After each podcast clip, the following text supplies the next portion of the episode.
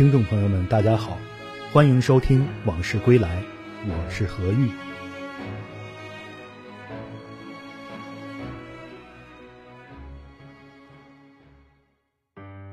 著名评剧艺术家辛凤霞主演花为媒刘巧儿，在艺术史上留下经典形象。她与吴祖光的传奇婚姻也为后人称道。她还是齐白石的亲传弟子，与白石老人情同父女。她出身平民，自小在天津长大，在天津学艺成名，留下许多故事。辛凤霞小时候住在南市升平后杨家柴厂，父亲姓杨，靠卖麻糖、糖粘子、糕点、糖葫芦等零食赚钱。老杨的媳妇儿是童养媳，生了好几个孩子，日子过得十分清苦。辛凤霞十来岁还够不着锅台，就学着给全家人做饭，烙饼、贴饽饽、蒸馒头都会。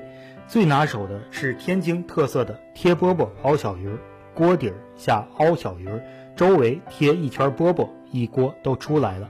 他还会做针线活，给弟弟妹妹们做小衣服。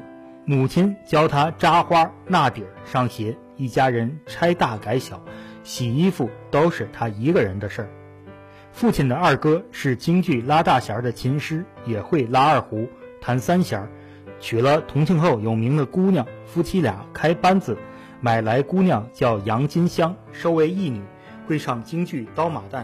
辛凤霞七八岁时，常跟着杨金香去天津大舞台，在后台一边学戏，一边给姐姐送水印场，有时能演上个小孩子什么的角色。那时候天津人都爱玩爱唱，连做小买卖的吆喝声都有腔有调。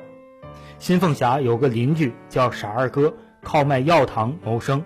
他上街卖药糖要穿上白布中衣、黑色布裤，挽着袖口，斜背一个大玻璃瓶，瓶子里装满药糖，旁边挂一把电镀钳子。来到一个人多的地方，咳嗽两声试试嗓子，两只脚一前一后，前腿弓，后腿蹬。一手叉腰，一手捂耳朵，放声吆喝，招来很多人围观。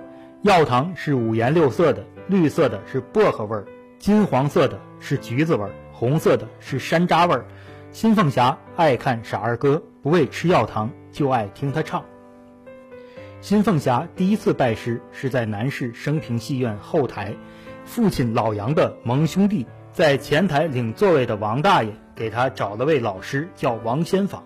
新凤霞穿了件干净褂子，头上梳一条小辫子，跟王大爷去后台拜师，要带见面礼。家里哪有钱？老杨给闺女挑了最好的糖葫芦，摆在托盘上带过去。王先坊夫妇二人在后台一间小房子里，当时新凤霞手上生疥疮，上了膏药，黑乎乎的。王先坊觉得这病是要要是长在脸上，就不能唱戏了。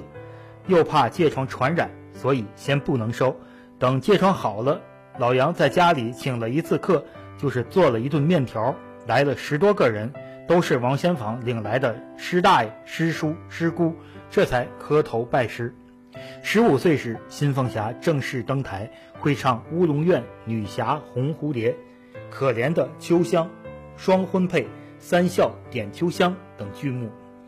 在劝业场六楼天乐戏院演出时，戏班后台有大锅饭，后台演员每人都在这里吃一顿饭，也叫保命饭。平时有棒子渣粥、棒子面窝头管饱，过年过节有白米白面吃。新凤霞带了一个小饭盒，把她的一份白米白面装进饭盒，带回家给父亲吃。老杨也不愿意自己吃，兑上水做成稀粥，一家人都能吃得上。一九四九年，新凤霞到北京演出，声誉鹊起，留在北京组织凤鸣剧社，后来负责组建北京首都实验评剧团，任主演兼团长，与剧作家吴祖光结婚，演出了《花为媒》《刘巧儿》《祥林嫂》《金沙江畔》等新戏。他还是国画大师齐白石的亲传弟子，他的国画作品朴实无华，清新淡雅。一九九四年。总政文化部专门为他在军博举办了个人画展。